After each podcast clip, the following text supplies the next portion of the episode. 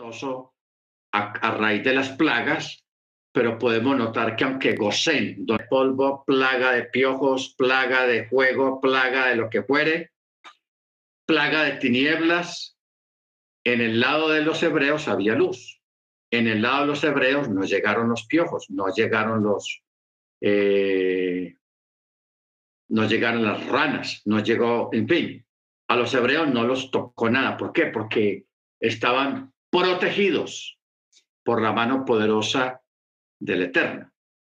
Entonces, que en un lugar, en un mismo lugar, bajo el mismo sol, bajo el mismo techo, bajo el mismo horario, en un lugar haya escasez, mientras que en otro haya abundancia, eso lo puede hacer el Eterno y para él no es complicado ni es difícil. ¿Ok? Por eso, miren lo que dice el verso 5. La trilla durará hasta la vendimia para ustedes. ¿Por qué? Porque la trilla será tan abundante y estarán tan ocupados en ella que van a alcanzar el tiempo de siempre. O sea, va a ser tal la abundancia de la trilla y se van a ocupar tanto tiempo recogiendo el exceso de frutos que los va a coger la hora de, de, sembrar y no han terminado todavía de recoger.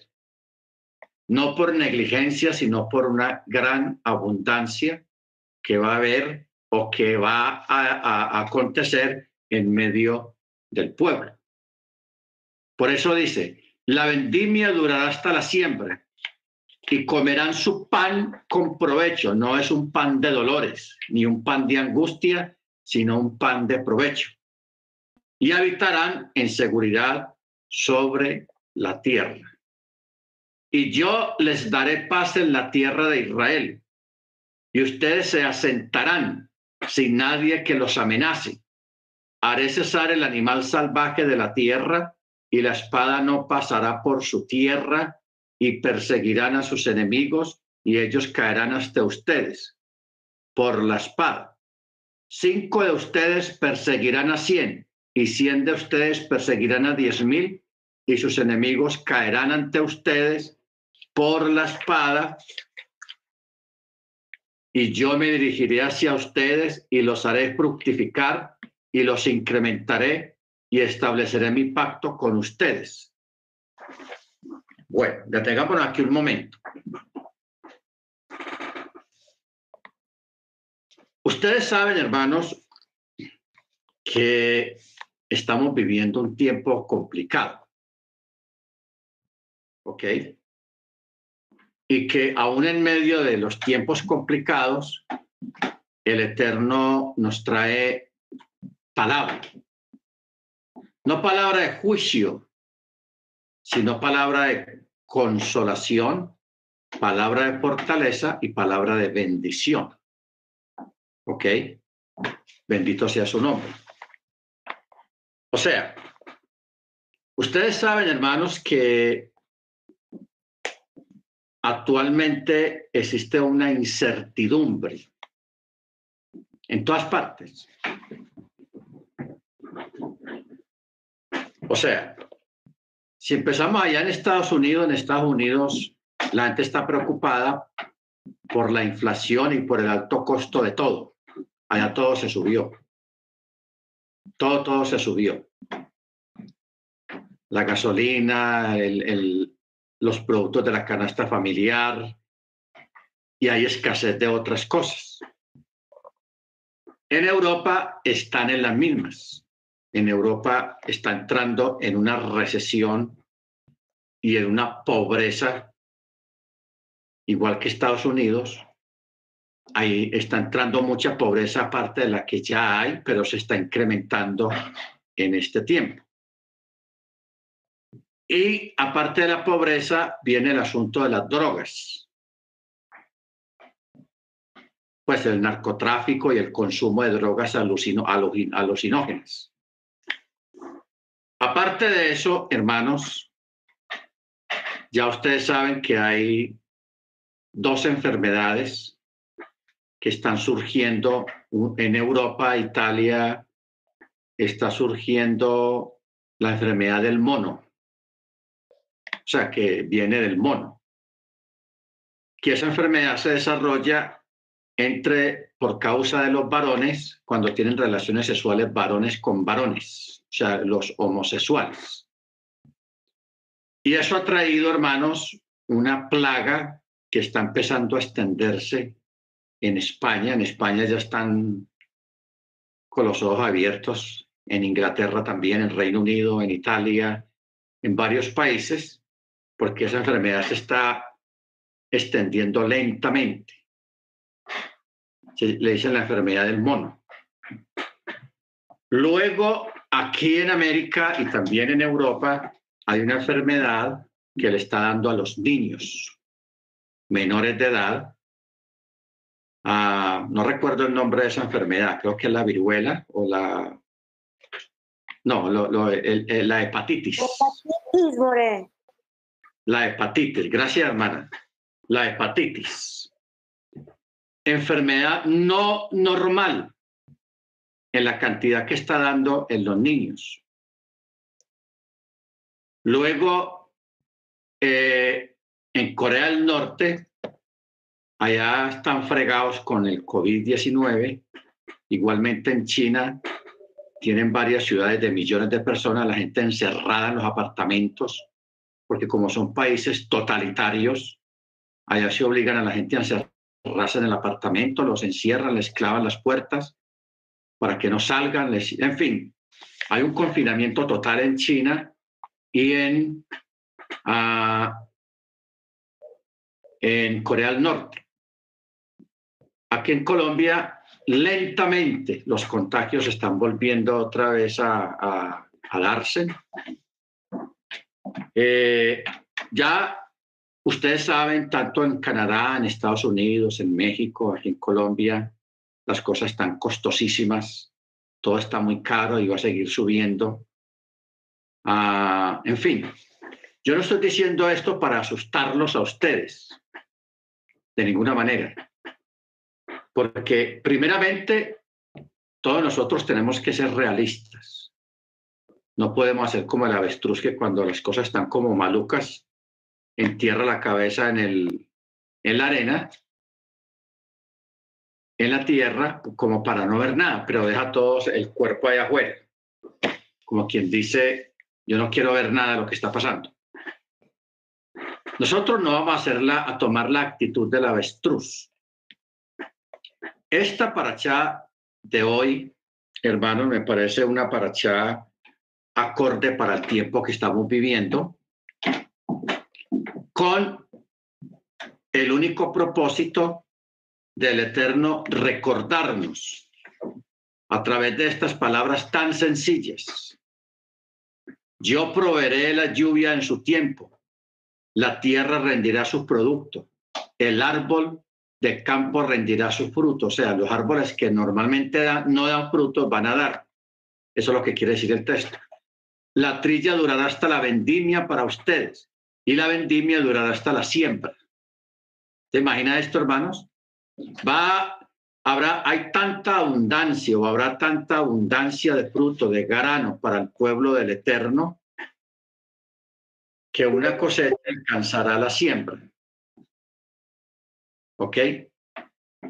Baruch Y lo más importante es el texto 5 que dice, y habitarán en seguridad sobre la tierra y les daré paz en la tierra y ustedes se asentarán sin nadie que los amenace y haré cesar el animal salvaje de la tierra y la espada no pasará por su tierra. O como dice, la espada no pasará por su tierra. ¿Qué quiere decir eso? No es necesario decir que ejércitos extranjeros no vendrán para hacer la guerra contra Israel, pues ello es evidente, sino que no pasarán incluso para atravesar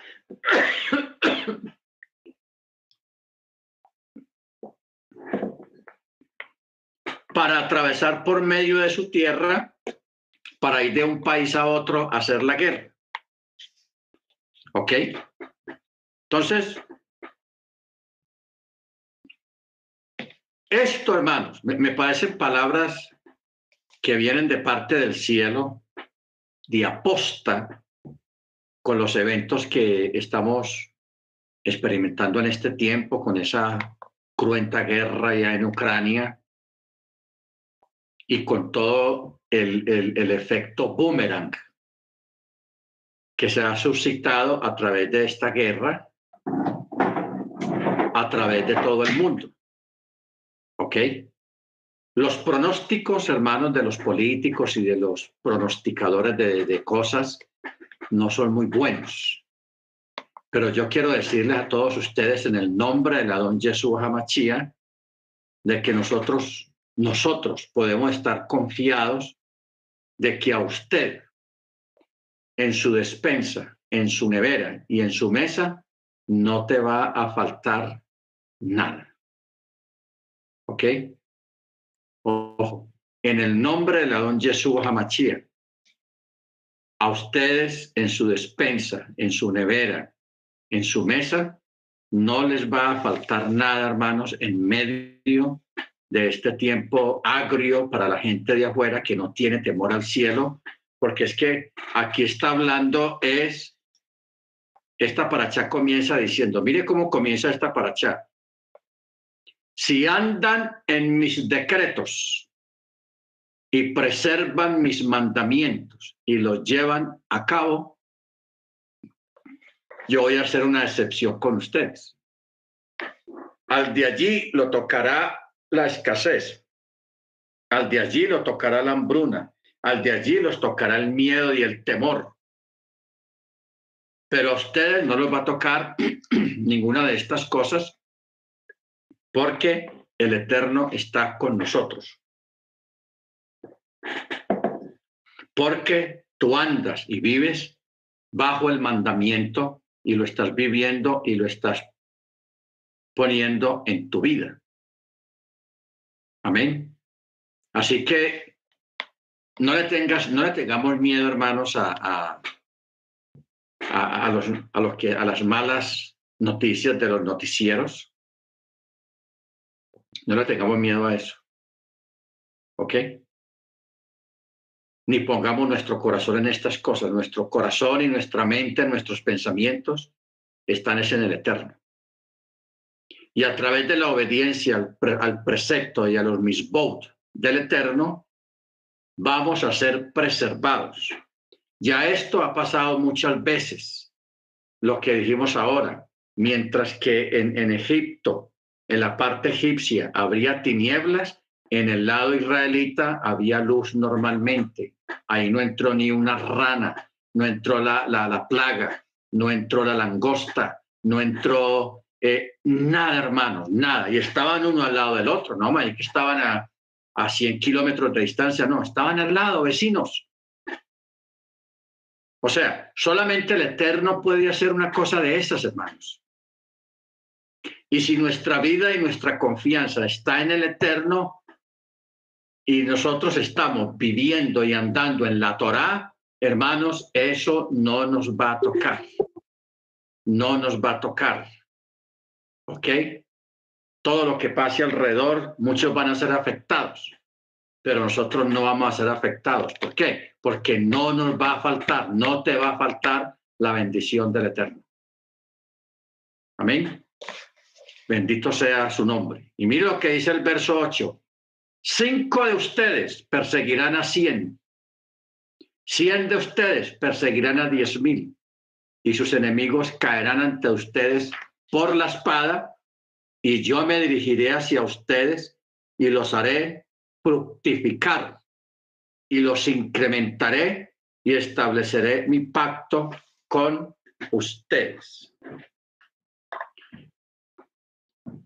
En un sentido, Pechat este texto está hablando Pechat para aquella época del pueblo, estaba hablando de la multiplicación entre los mismos hebreos, o sea, el aumento de la población.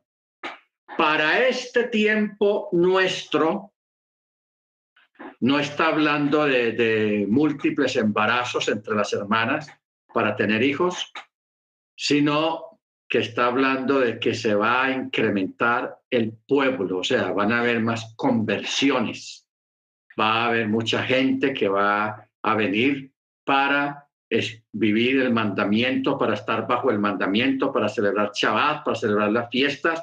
O sea, va a haber un incremento de personas que eh, buscan el abrigo de la Torá, de la obediencia al mandamiento y la fe en Yeshua. Amén. Por eso dice, los haré fructificar y los incrementaré y estableceré mi pacto con ustedes. Bendito sea su nombre. ¿Ok? Bendito sea su nombre. Ahora, ¿qué quiere decir estableceré mi pacto con ustedes? Que estableceré un pacto nuevo, no como el primer pacto que ustedes anularon, sino un pacto nuevo que no podrá ser anulado, el cual se hace en Yeshua. Por eso dice, vendrán días, dice Yahweh, en que haré un pacto con la casa de Israel y con la casa de Yehudá, un pacto nuevo, no como el pacto que hice con sus padres que ellos invalidaron. ¿Ve? O sea, va a venir, va a regresar, va a incrementarse mucha gente nueva en las congregaciones, en, su vida, y, mucha gente va a venir para que les enseñe, a que usted les enseñe a guardar Shabbat, a celebrar las fiestas, bendito el Eterno. Y eso es lo que está diciendo el, el texto acá. Estableceré mi pacto con ustedes. ¿Ok? Establecer o restablecer. Amén. Verso 10. Comerán lo añejo y sacarán lo viejo para hacer lugar para lo nuevo. Ok, mire usted qué texto más interesante. Comerán lo añejo, o sea, los frutos se van a preservar y serán buenos para añejo, para añejarlos. Y no se les, ustedes no van a perder nada, nada se les va a perder de lo que ustedes guarden, porque ustedes saben que hace meses estamos hablando de guardar comida, de comprar un poco de demás. O sea, aquí está hablando de que eso no se les va a dañar, no se les va a descomponer, el Eterno lo va a preservar de una forma sobrenatural, ¿ok? Por eso dice, y sacarán lo viejo, o sea, consumirán lo viejo para hacer lugar para lo, nuevo que vaya entrando, ¿ok? Por eso dice, puesto que las eras estarán llenas de la nueva cosecha y las bodegas estarán llenas de la vieja cosecha, se verán precisados a vaciar las bodegas y llevar su contenido a otro lugar a fin de meter en ellas la nueva cosecha. Y pondré mi santuario entre ustedes y mi alma no lo rechazará. O sea, ¿qué quiere decir esto? Que mi rúa, dice el Eterno, no se disgustará de ustedes como para expulsarlos. ¿Ok? No, él no se va a disgustar. Bendito sea su nombre. Entonces, cuando miramos, hermanos, de que el Eterno está diciendo que Él no nos va a rechazar, y menos en este tiempo, menos en este tiempo de tanta convulsión en el mundo, de tanto oleaje en el mundo, pero que a los creyentes no les va a afectar el oleaje. ¿Ok? ¿Por qué? Porque allí donde se diga hay escasez, para usted va a, ser, va a haber abundancia. Porque allí donde se diga hay tinieblas, para usted va a haber luz. Para allí donde se diga, hay muerte, para usted va a haber vida. ¿Ok? Allí donde se diga, hay muy poco, para usted va a haber mucho. Baruch ¿Ok? Entonces, por eso dice, yo marcharé entre ustedes y seré Elohim para ustedes. Y ustedes serán un pueblo, ustedes serán un pueblo. Rúa, dice el Eterno, no se disgustará de ustedes como para expulsarlos. ¿Ok? No, él no se va a disgustar. Bendito sea su nombre. Entonces, cuando miramos, hermanos, de que el Eterno está diciendo que Él no nos va a rechazar, y menos en este tiempo, menos en este tiempo de tanta convulsión en el mundo, de tanto oleaje en el mundo, pero que a los creyentes no les va a afectar el oleaje. ¿Ok? ¿Por qué? Porque allí donde se diga, hay escasez, para usted va a, ser, va a haber abundancia. Porque allí donde se diga, hay tinieblas, para usted va a haber luz. Para allí donde se diga, hay muerte, para usted va a haber vida. ¿Ok?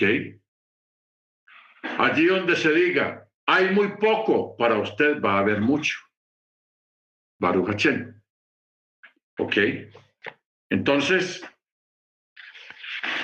por eso dice, yo marcharé entre ustedes y seré Elohim para ustedes, y ustedes serán un pueblo para mí. Ah, no, eh, yo soy el eterno, su Elohim, que lo saqué de la tierra de mi reino, de ser esclavos de ellos, rompí las clavijas de su yugo y los hice marchar erectos. Ok. Hoy en día, hermanos, en el mundo entero, a partir de la situación de lo que está ocurriendo, se han caído muchos ídolos que resultaron ser de barro. Se han caído muchas torres, murallas, pero no estamos hablando de esas murallas literales o esas torres literales, sino que muchos países tenían su confianza, unos en su economía, otros en sus habilidades, otros en su ejército, otros en su población, y todo, todo eso se está cayendo. Lo que pensaban que era un gran ejército no resultó serlo. Lo que resultaba que su, su solidez y su orgullo era su economía, sus granos, sus cosas, todo eso está vacío porque allí no hay nada.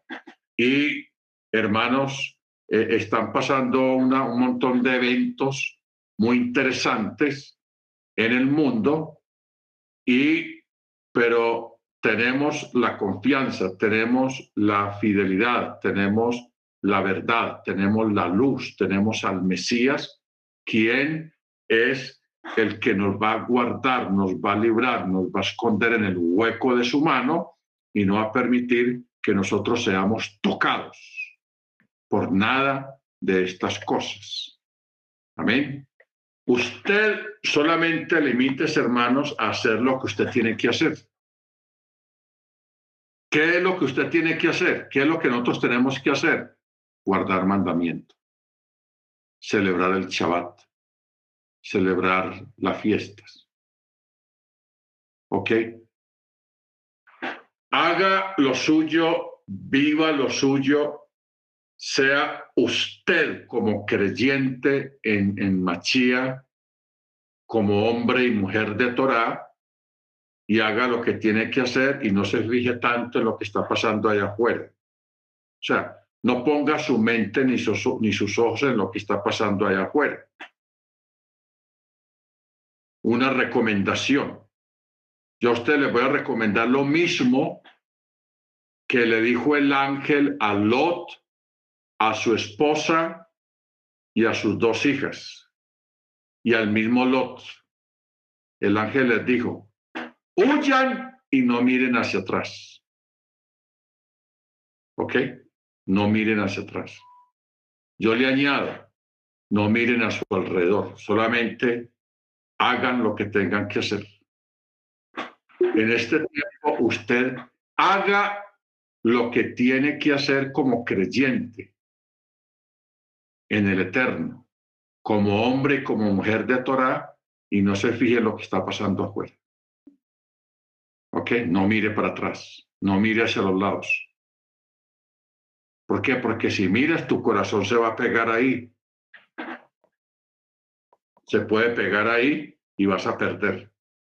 Pero si te pegas en tu fe, en la mano del Eterno, y sigues adelante, como que aquí no está pasando nada, porque para nosotros no está pasando nada, ¿ok? Eso lo que está pasando es para el impío, es para la gente de afuera, los que no tienen temor, los que fundaron su, su confianza y su esperanza en las cosas materiales, en, en los gobiernos, en las cosas humanas, esos son los que van a perder. Mire usted, por ejemplo, lo que dice el Salmo 20. Vamos a mirar Salmo 27. Dice 26. Ahora sé que Yahweh salva a su ungido. Le responderá desde sus santos cielos con las poderosas acciones de su diestra salvadora. Estos confían en carros de guerra y aquellos confían en caballos, pero nosotros nos acordamos del nombre de Yahweh, nuestro Elohim. Ellos plaquean y caen, pero nosotros nos levantamos y estamos firmes. ¿Ok? Estos confían en carros, en caballos, confían en los sistemas monetarios, confían en sus gobiernos, confían en su economía, confían en su, poderío bélico, en su ejército, confían en su economía siempre bollante. Pero hermanos, donde no hay temor al cielo, donde había abundancia, se va la abundancia. Se cae. ¿Por qué? Porque esa abundancia no está respaldada por la bendición del Eterno. Porque, hermanos, cualquier cosa que esté bajo la bendición del Eterno permanece. Pero cualquier cosa, así sea mucho, pero si no está amparada por la bendición del Eterno, perece. Perece. ¿Ok? Bendito sea el nombre de nuestro Adón. Por eso ellos flaquean, o sea, se debilitan y caen, porque su esperanza estaba. Es como cuando una persona nadando o, que se va a nadar, empieza a, a, a como tratando de agarrar algo, pero ahí no hay nada que agarrar. Es como la persona que trata de agarrar algo en el aire, ahí no hay nada que agarrar. Pero los que nos agarramos del nombre que es sobre todo nombre, nuestro Adón Jesús Hamachia, tenemos de dónde asirnos y tenemos quien nos guarde, porque Él ha sido nuestra esperanza, Él ha sido nuestra fortaleza, porque el nombre de Yahweh es nuestra fortaleza y porque torre fuerte es el nombre del Eterno. Amén. Bendito sea Él. ¿Ok? Ahora, verso 14. Pero, si ustedes no me escuchan en cuanto o con el propósito de afanarse en el estudio de la Torá, para conocer la exégesis de los sabios. Entonces les ocurrirá todo lo que sigue y se podría haber pensado que esta frase se refiere también al cumplimiento de los preceptos. ¿Ok? Por eso dice, pero si ustedes no me escuchan y no llevan a cabo estos mandamientos, si les repugnan mis decretos y sus almas rechazan mis leyes a fin de no cumplir todos mis mandamientos, para anular el pacto que han hecho conmigo, entonces yo también haré eso con ustedes. Mandaré sobre ustedes pánico, consunción, fiebre ardiente, que hacen languidecer los ojos y angustiar las almas, y sembrarán en vano sus semillas, y sus enemigos las comerán. Dirigiré mi semblante contra ustedes, y serán atacados por la plaga delante de sus enemigos, aquellos que los detestan los subyugarán y ustedes huirán sin que nadie los persiga. Este último texto, hermanos, tiene un contexto que está en Proverbios, que dice, huye el impío sin que nadie le persiga. O sea, cuando una persona ha cometido una falta, ha hecho algo malo, eh, se mantiene lleno de miedo, nervioso, porque aunque nadie lo está acusando, ni nadie le está diciendo nada, pero su conciencia y la misma Torah lo está acosando, lo está persiguiendo. Entonces, eso produce que la persona huya, que la persona eh, se sienta como perseguida pero no es eso, porque la escritura dice muy claro, huye el impío sin que nadie le persiga. Amén. Baruch Entonces, eh, cuando habla de la palabra consunción, que está en el verso 16, que dice, Mandaré sobre ustedes pánico y consunción. La palabra consunción designa una enfermedad que consume la carne. Significa lo mismo que ampoules en francés. Eh, que eso, la palabra ampoules en francés designa algo hinchado en español, el término ámpulas o ampollas designa algo similar. Hmm, ahí me da risa con lo que estoy leyendo. ¿Sabe por qué? Porque esta enfermedad del mono, que está allá en Europa, es precisamente con unas ampollas que dan en la piel, unos granos, con una materia dentro y, eso es lo que quiere decir la palabra consunción. Consunción.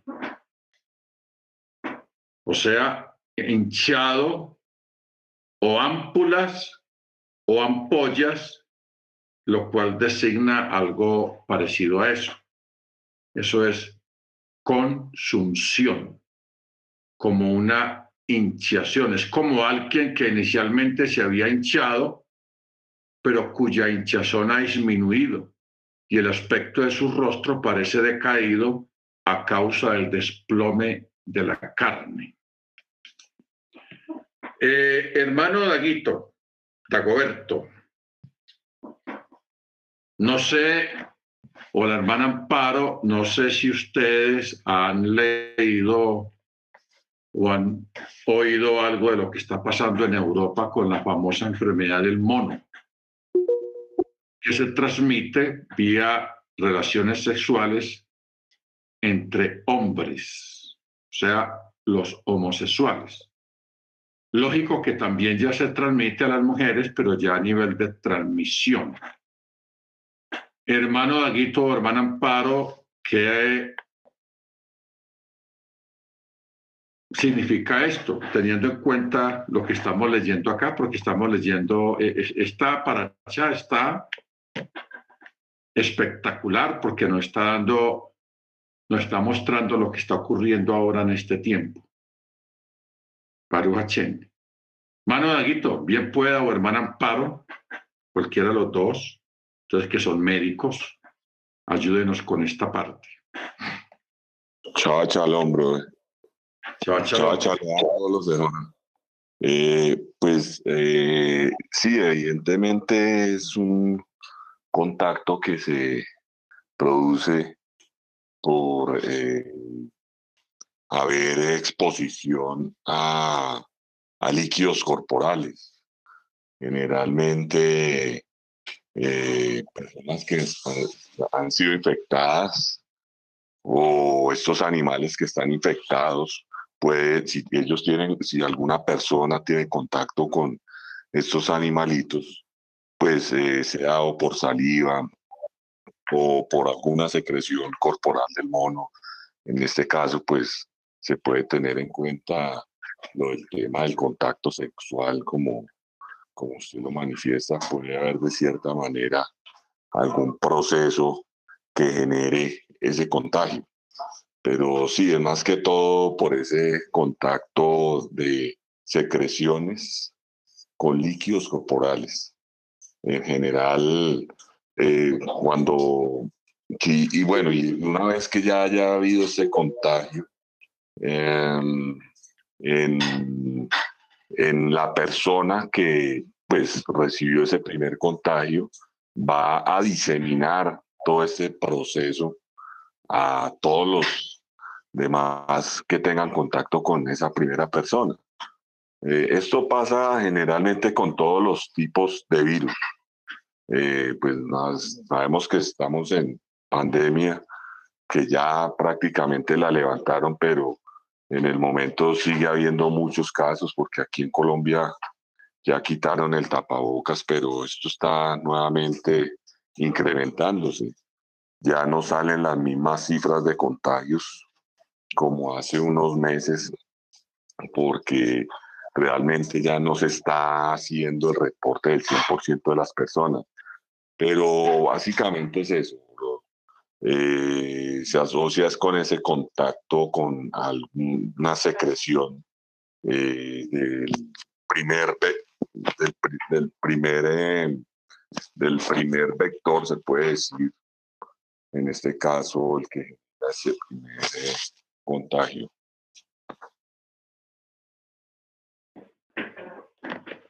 Ok, hermano. aquí en Medellín los hospitales están colapsados con la cantidad de enfermos que hay, especialmente niños. Ustedes allá en Bogotá, hermano, hermana Amparo y hermano Daquito, ¿cómo está el asunto allá también está igual como acá? Shabbat Shalom para todos los hermanos, que el Eterno los guarde. Amén. Eh, pues More, sí, eh, realmente en Colombia, creo que alguna vez ya lo, lo habíamos explicado, existen dos picos respiratorios. Eh, en cada año, cada pico respiratorio pues está, está precedido pues por los cambios de clima. A nivel nacional hay muchas lluvias y eso hace que pues el gran repertorio de virus que tenemos a nivel nacional se disparen. Em, generalmente el pico respiratorio inicia a mitad de marzo y empieza a finalizar para mayo. Eh, realmente este pico se atrasó mucho, no lo esperábamos para que iniciara en mayo prácticamente. Lo que fue marzo y abril no fueron las épocas de lluvias que nosotros esperábamos o lo que espera el equipo de salud nacional. Eh, y pues arrancó fue en mayo. Ahorita tenemos mucha, mucha oleada invernal y pues ustedes lo pueden ver en noticias. Eh, no solamente tenemos el COVID, sino que tenemos 21 virus más o menos en circulación. entre los más agresivos, el adenovirus, el sincitial, el rotavirus, la influenza A, la influenza B, H1N1. Tenemos muchos, muchos, muchos virus ahora. Eh, desafortunadamente, pues sí venimos de una época de, pandemia de pues, dos años donde solo se habla de COVID y la gente se descuidó mucho. Eh, se hizo levantamientos de tapabocas eh, casi que a nivel nacional son muy pocas las, instituciones, son muy pocas las personas que manejan el tapabocas. Eh, y pues nada, los virus se empiezan a diseminar, como ya se sabe, por vía aerosol, por tos, por estornudo. Y pues ahorita hay mucha gente con gripa. Obviamente a nivel nacional, eh, pues desde el 5 de enero hubo un cambio en, la, en las guías nacionales de COVID. Entonces, casi que todas las gripas son consideradas Omicron, son consideradas COVID. Se supone, pues, las personas que están vacunadas eh, de forma eh, completa, no se, digamos que se les da el chance para, para esperar si se consideran o no COVID, pero realmente es a todos los que se consideran COVID con o sin vacuna. Eh, deben guardar el aislamiento. Eh, ahorita, como decía mi esposo, nuevamente el pico para, para COVID, porque pues ya las instituciones no hacen, no hacen la prueba, salvo que tengan enfermedades de base entre los 3 y 59 años. Eh, y pues la gran mayoría empiezan a salir positivos, pero pues todos tienen, eh, entre comillas, una tranquilidad por las, por, las, por las vacunas que se tiene, por la presunta inmunidad esto, y pues sí, hay mucha gente que, que, que, pues está ahorita enferma. Aquí también está colapsado el sistema, pero es un, es un colapso que a nivel nacional se espera dos veces al año. El siguiente pico lo vamos a tener más o menos entre septiembre y octubre. O sea, se espera entre septiembre hasta noviembre. Mm, puede que se corra un poco en vista de que se corrió este, este pico respiratorio y tal vez arranquemos en octubre hasta enero la el segundo pico respiratorio. Mm, no sé, More, si tenga alguna eh, duda. Quería preguntarle algo, no, preguntarle no. Ya usted sabe, la, la, la, deben de tener la información de lo que está pasando en Europa con la del mono. Sí, señor. Eh, ¿Qué recomendaciones hay para los padres? Porque aquí la mayoría de los que estamos acá somos padres de familia, que tenemos hijos. ¿Qué recomendaciones hay para, porque eso de todas maneras va a llegar acá a Colombia? Sí, porque eso ahora está empezando, está empezando a extenderse por todo el mundo. Dicen que comenzó en Gran Bretaña, de ahí pasó a, a España, donde hay más casos, y de ahí se está regando a otros países. Ya en Italia ya tiene varios casos. ¿Qué recomendaciones hay para que los padres le hablen a los hijos sobre Pues bueno, inicialmente, eh, digamos que voy a hablar en general la parte del virus, eh, eh, porque ah, digamos que con respecto a lo que se está presentando ahorita a nivel, a nivel de Europa, eh, es eh, la famosa viruela, viruela del mono, le llaman así, eh, que es como una especie de varicela, digámosle así, una inflamación, una presencia de lesiones vesículo-papulares o, o ampollosas en, dentro de la piel.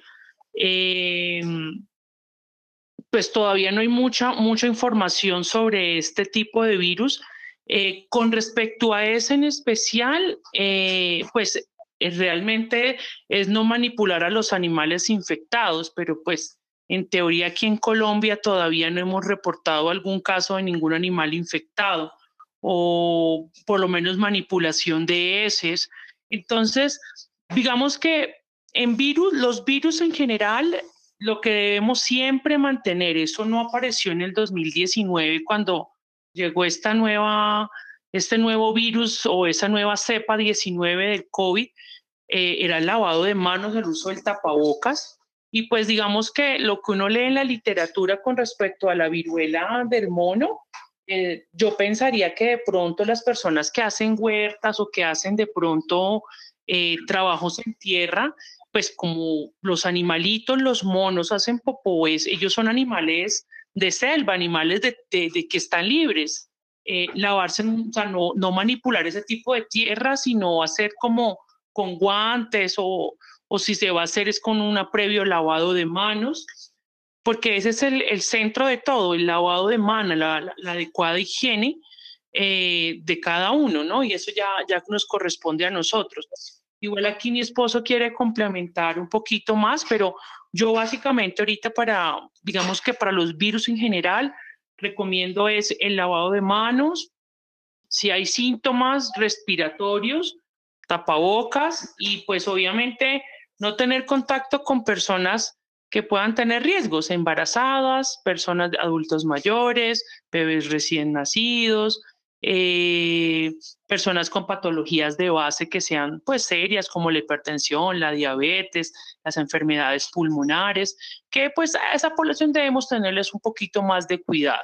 No quiere decir que la cosa sea pues grave, pero sí, sí hay que tenerles mucho más, más atención a ellos. Y pues mi esposo quiere complementar un poquito más, María. Amén. Bien fue, hermano.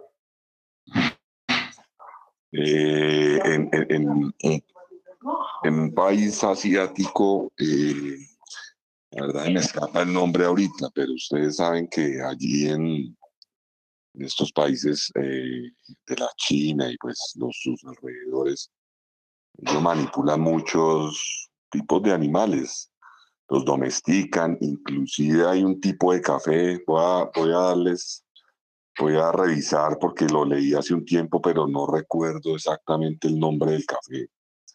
Ellos lo que hacen es que eh, cogen los monos y a través de su proceso digestivo, en la, con respecto a, a veces ya hayan tenido su deposición, sacan este café de las heces. Yo les voy a, no les tengo el nombre ahorita, pero si el Eterno permite, en la, mañana en la clase, lo voy a, lo voy a buscar y pues les tengo el dato, exactamente el nombre del café. Entonces, pues, eh, es tremendo porque, pues, no solamente que provenga del mono, porque es que también se pueden infectar todo, tanto humanos como otros tipos de animales. La ventaja es que aquí, digamos, en Colombia, no tenemos esa manipulación de los monos es muy raro el que tenga un miquito ahí en la casa. No se domestican. Pero en, en otros países, pues es eh, esa fuente de, contagio. Eh, pues estos eh, personas que no tienen pues, los principios y esa conciencia con respecto al abuso realmente de estos animalitos que los ponen a, defecar con granos de café y ellos los preparan, hacen sus procesos y después los venden. Eh, y lo otro, pues claro, esta gente allí con ese proceso de relaciones con los animales es tremendo lo que se vive porque pues es la otra fuente de contagio. Eh, como mi esposa decía, la manipulación de la tierra es fundamental y pues el uso de tapabocas realmente pues debemos de continuarlo porque como es transmisión por aerosol, entonces no debemos de bajar los brazos en esta situación, el lavado de manos, eh, lo de siempre, lo que ya, con lo que ya venimos, y evitar contacto con personas que estén enfermas. Eso es lo, lo que hay que hacer. Y el aislamiento, lo que hemos vivido en toda esta pandemia de cierta manera todo esto que hemos vivido nos ha preparado para futuras pestes que van a venir, pues porque eso es lo que está escrito y, y como pueblo del Eterno debemos de estar preparados, vigilantes y cuidarnos al máximo en, en, en el cuidado pertinente la Amén. Gracias, hermano Dagoberto por estas aclaraciones sobre lo que está pasando allá porque esa cuestión hoy en día por los viajes, la globalización, las enfermedades se esparcen más rápido. Bueno, sigamos hermanos aquí en el texto 16. Dice, entonces yo también haré eso a ustedes. Mandaré sobre ustedes pánico, consunción y fiebre ardiente que hace languidecer.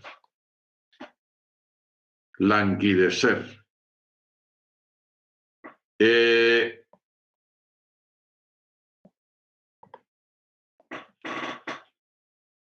luego dice, hace languidecer los ojos y angustiar las almas y sembrarán en vano sus semillas y sus enemigos las comerán. Dirigiré mi semblante contra ustedes y serán atacados por la plaga delante de sus enemigos aquellos que los detestan los subyugarán y ustedes huirán sin que nadie los persiga. Amén. Cuando se habla de la, de la pánico, se refiere a una plaga que siembra el pánico entre la gente. ¿Y cuál será? La plaga del presagio inminente de su muerte.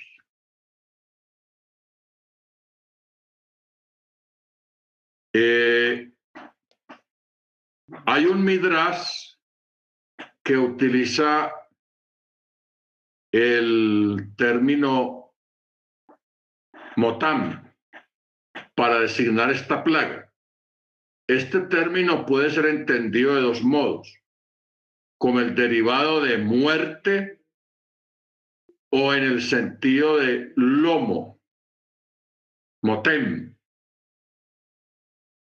Eh, hay un comentario rabínico que lo entiende según el primer sentido, el cual se trata de una calamidad que anuncia una muerte inminente.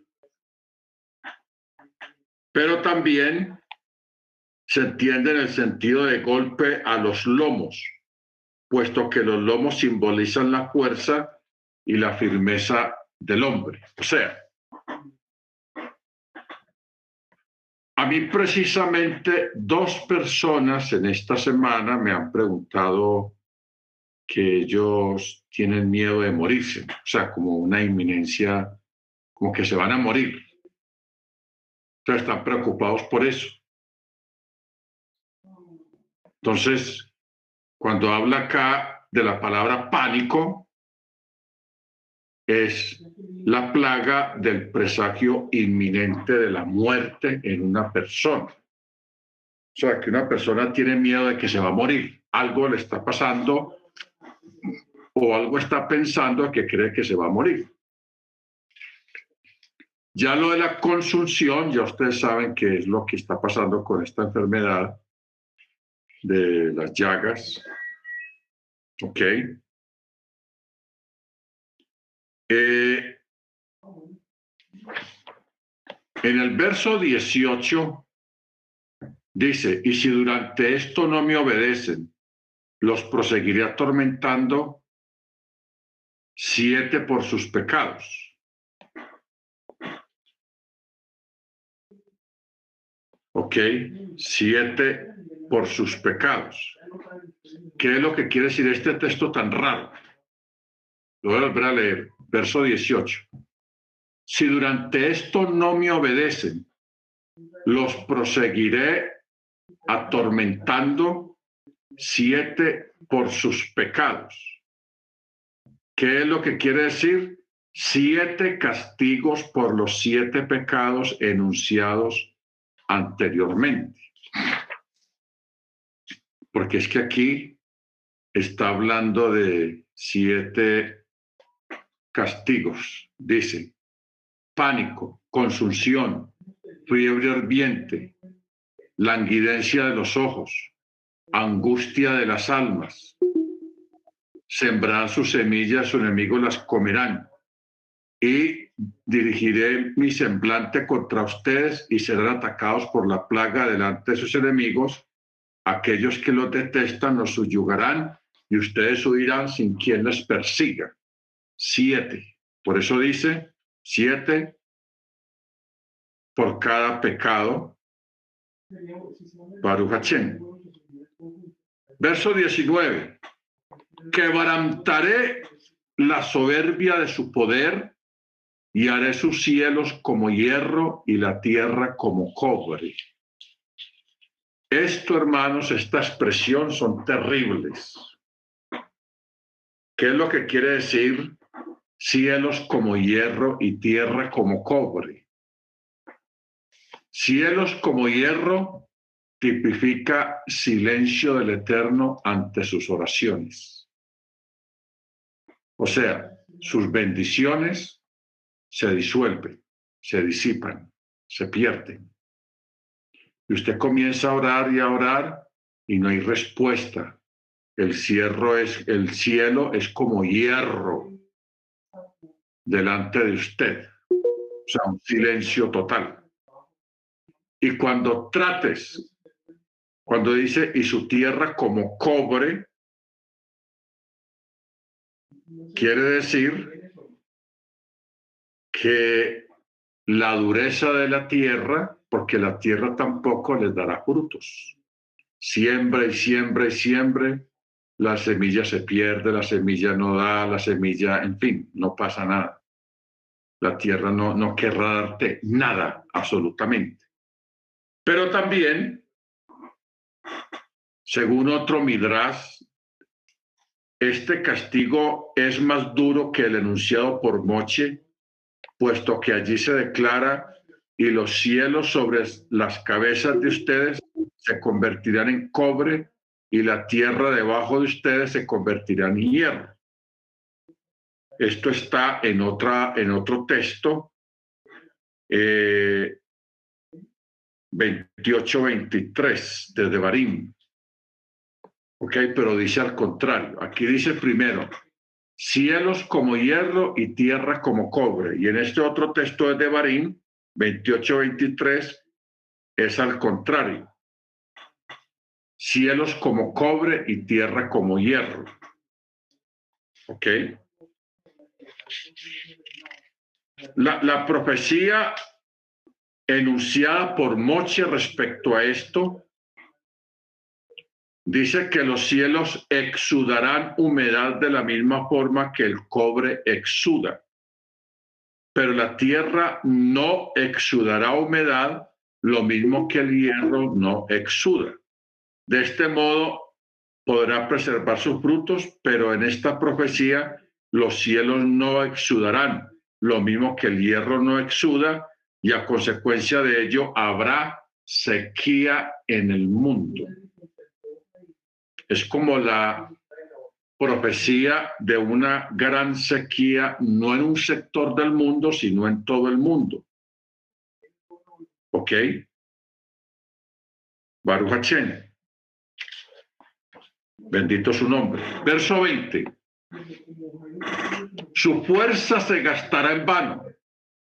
Su tierra no dará su producto. Y el árbol de la tierra no dará su fruto.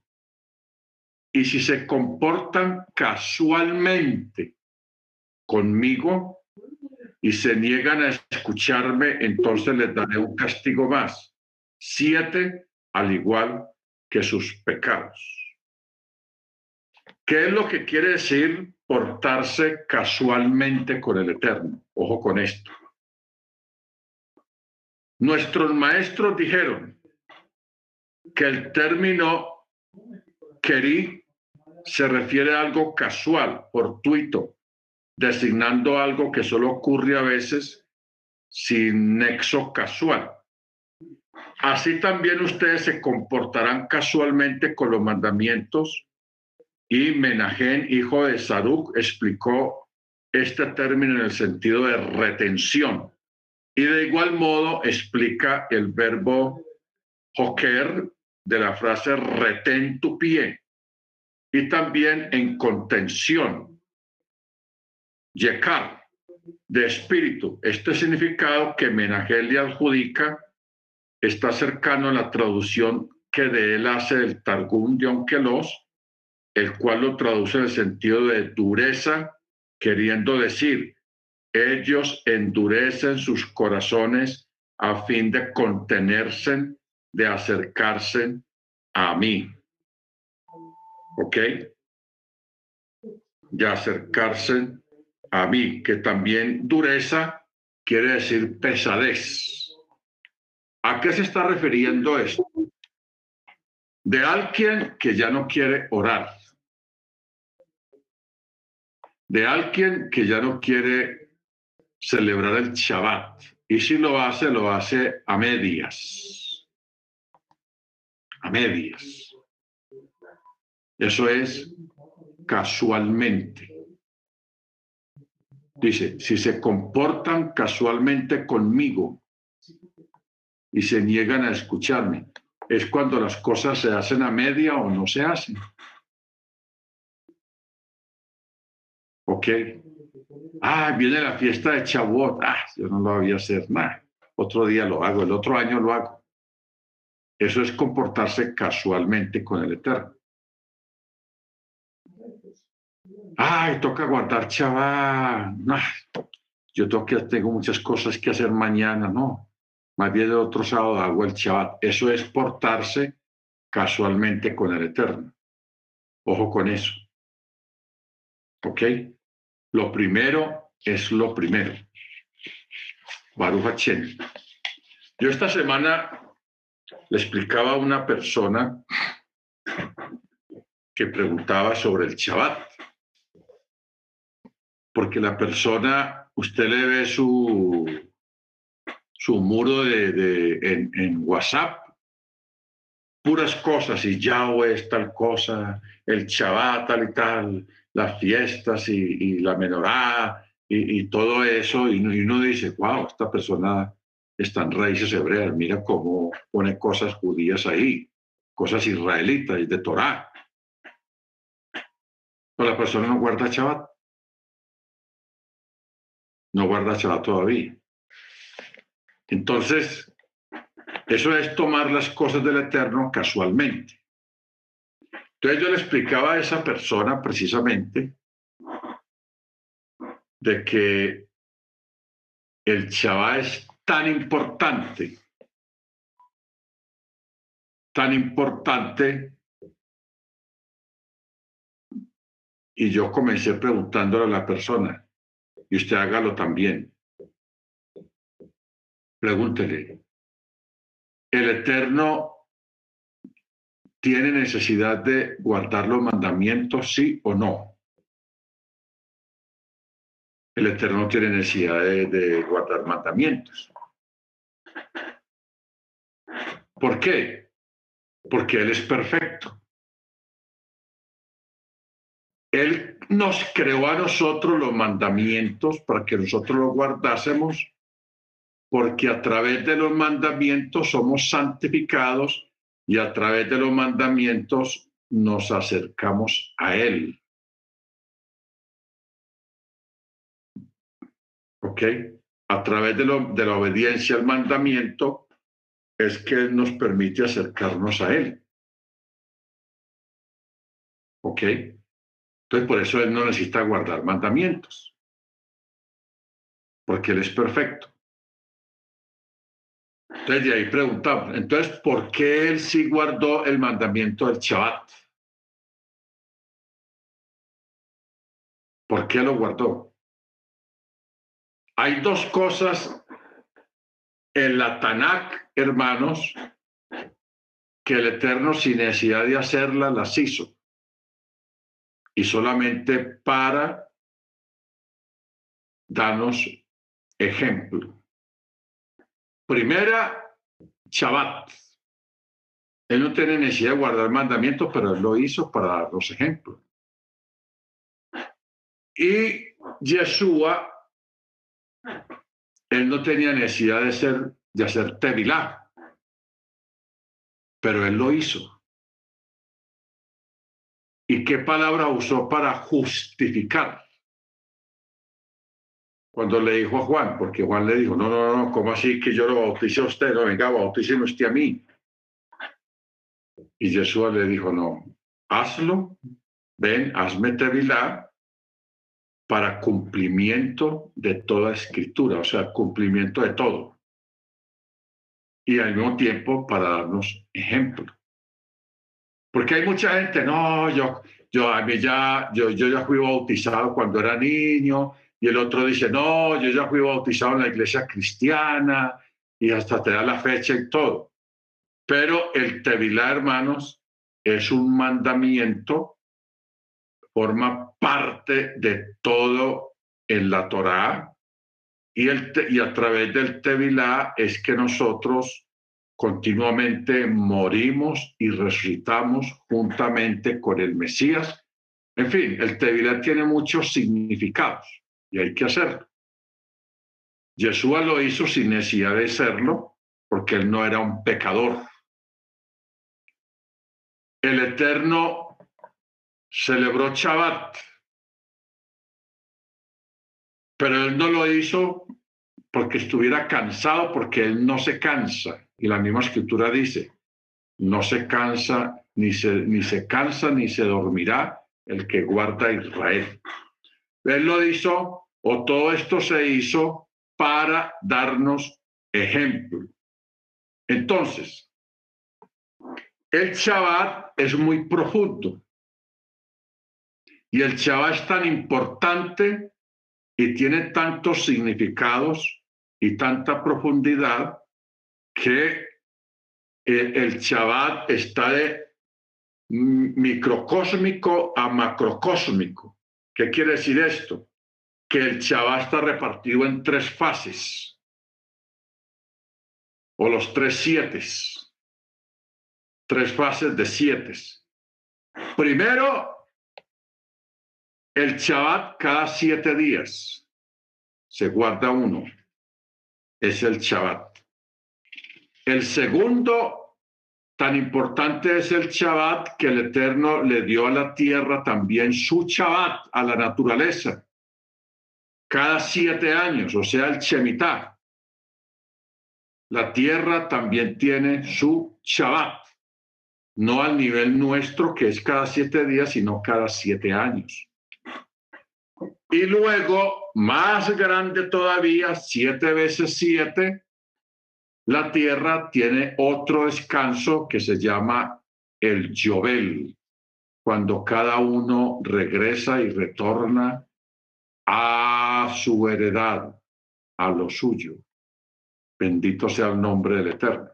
Entonces mire cómo, cómo comienza del Shabbat, Shemitah y Yobel. Esas es la, las tres facciones, las tres dimensiones del Shabbat hasta dónde lo ha llevado el Señor. Por eso nosotros está todo el mundo, estamos próximos a entrar al milenio y el milenio es un Shabbat. Así de sencillo. El milenio es un Shabbat. ¿Ok? Baruch Bendito sea su nombre.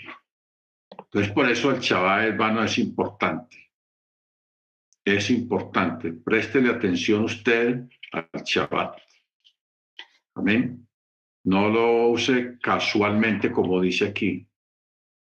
Y si se comportan casualmente conmigo, yo también me voy a comportar casualmente con ustedes. ¿Ok? ¿De qué forma? Incitaré contra ustedes la fiera salvaje del campo y los privará de hijos, diezmará a sus animales domésticos y los reducirá, y sus caminos quedarán desolados.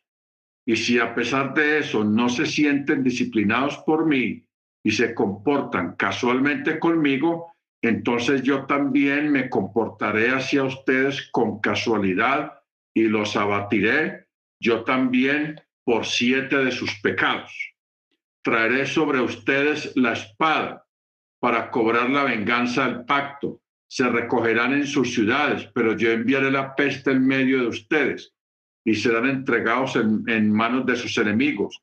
Y cuando les quiebre el callado, del pan. Diez mujeres hornearán su pan en un solo horno, pero traerán el pan de ustedes en peso. Y comerán y no se saciarán.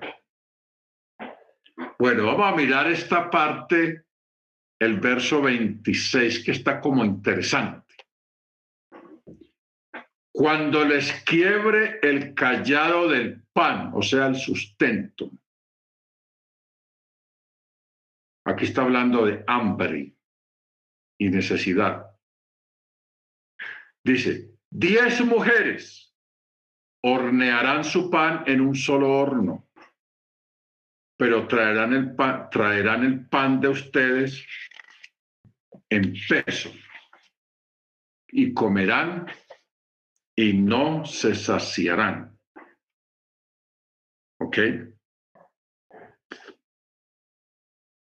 ¿Por qué quiere decir, qué es lo que quiere decir diez mujeres hornearán su pan en un solo horno?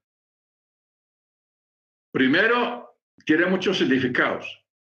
El primero, no habrá leña para el, para el horno o los hornos de las otras nueve mujeres. Ustedes van a tener que ir donde la décima y allí estarán diez mujeres horneando su pan. Pero como también menciona el número diez, que tienen que ver con las diez tribus de Israel. ¿Ok? Entonces, porque cuando dice la palabra les quiebre el callado del pan. Esta frase también significa, le, romperé todo sustento de alimento y estas son llamadas las flechas del hambre. Del hambre. Yo le pregunto a ustedes, en esta película, los Juegos del Hambre, ¿qué es lo que más se usa ahí? Flechas. Flechas. Esta película, hermanos, es, digámoslo, profética. Porque están controlando a la gente con la comida. Y ponen a jugar la gente por comida. Y se matan unos a otros por comida. En el libro de Ezequiel 5.16 dice, cuando yo envíe las flechas de hambre contra ellos, le romperé el callado del pan. Vamos a leer Ezequiel 5:16. Mire que cómo, cómo aquí tenemos el contexto de cómo comienza el verso 26, cuando les quiebre el callado del pan. Vámonos para Ezequiel 5, 16 dice, cuando yo dispare contra ellos las fatídicas saetas de la hambruna que traigan el exterminio, las cuales dispararé hasta aniquilados, aumentaré el hambre sobre vosotros y os quebraré el báculo del pan. Enviaré contra vosotros el hambre y las bestias feroces que te dejarán sin hijos. Pasarán sobre ti la peste y la matanza y enviaré contra ti la espada. Yo, Yahweh, he hablado.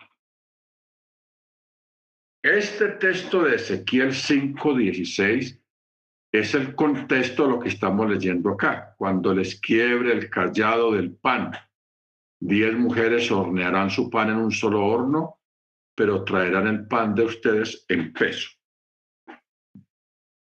Ahora, Rachi cita este versículo para demostrar que la frase romper el callado del pan constituye una expresión metafórica que alude al hambre. Del mismo modo que el alimento es comparado con eh, a un callado Así también el hambre es comparada a flechas mortales. a flechas mortales. Bendito sea el nombre del Eterno. Luego, cuando dice, diez mujeres hornearán su pan en un solo horno por falta de leña, pero también dice, eh, no a causa del hambre, puesto que esta calamidad ya fue mencionada en la frase cuando se rompa el callado del pan. El hornear el pan en un solo horno es una calamidad en sí misma independiente de la anterior.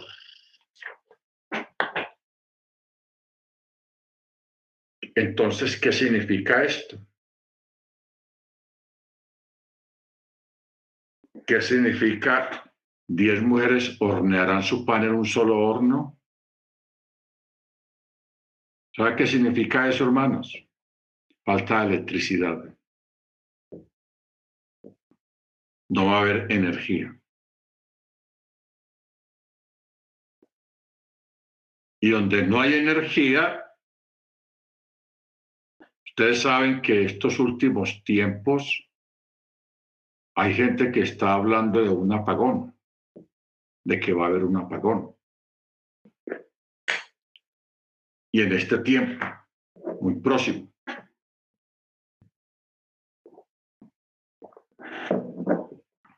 ¿Qué es el apagón? Cero electricidad. Cero internet cero celulares. Nos van a mandar a, comunicarnos con humo, al estilo indio, al estilo antiguo, con señales de humo. Y eso es lo que viene y eso es lo que está diciendo este texto.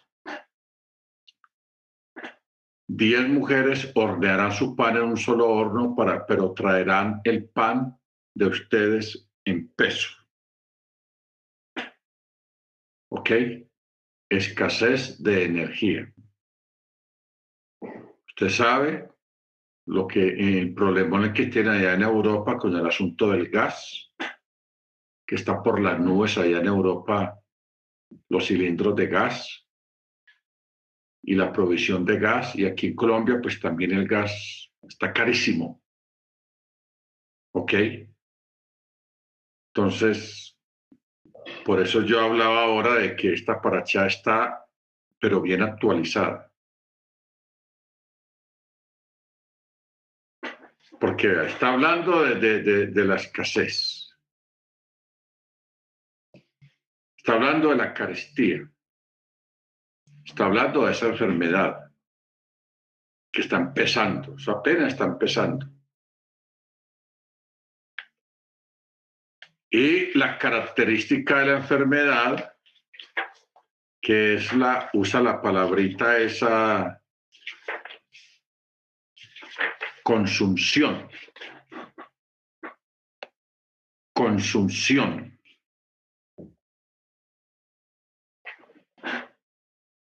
que es una enfermedad que consume la carne a través de ampollas o ámpulas o ampollas.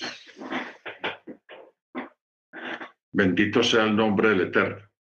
Y lo impresionante es este texto de Ezequiel que está hablando, que es como un contexto del verso 26. Yo dispararé contra ellos las fatídicas saetas de hambruna que traigan el exterminio, los cuales dispararé hasta aniquilados. O sea, todos estos juicios que hemos estado leyendo en estos últimos versos no es para la gente de afuera, es para nosotros. Si no obedecemos perfectamente los misbot, los mandamientos del Eterno. Así de sencillo. ¿Ok? Acuérdese. Estos últimos textos que leímos de estos juicios no es para la gente de afuera, ya leímos lo que tienen para los de afuera, esto es para los de adentro, para nosotros. Baruch Hachem. Entonces, la recomendación de parte del Eterno en esta primera parte de la paracha es hagamos bien las cosas, no hagamos las cosas con, por, con, causa, con casualidad, casualmente, no, hagámosla bien. Chabat, chabat, la fiesta, las fiestas.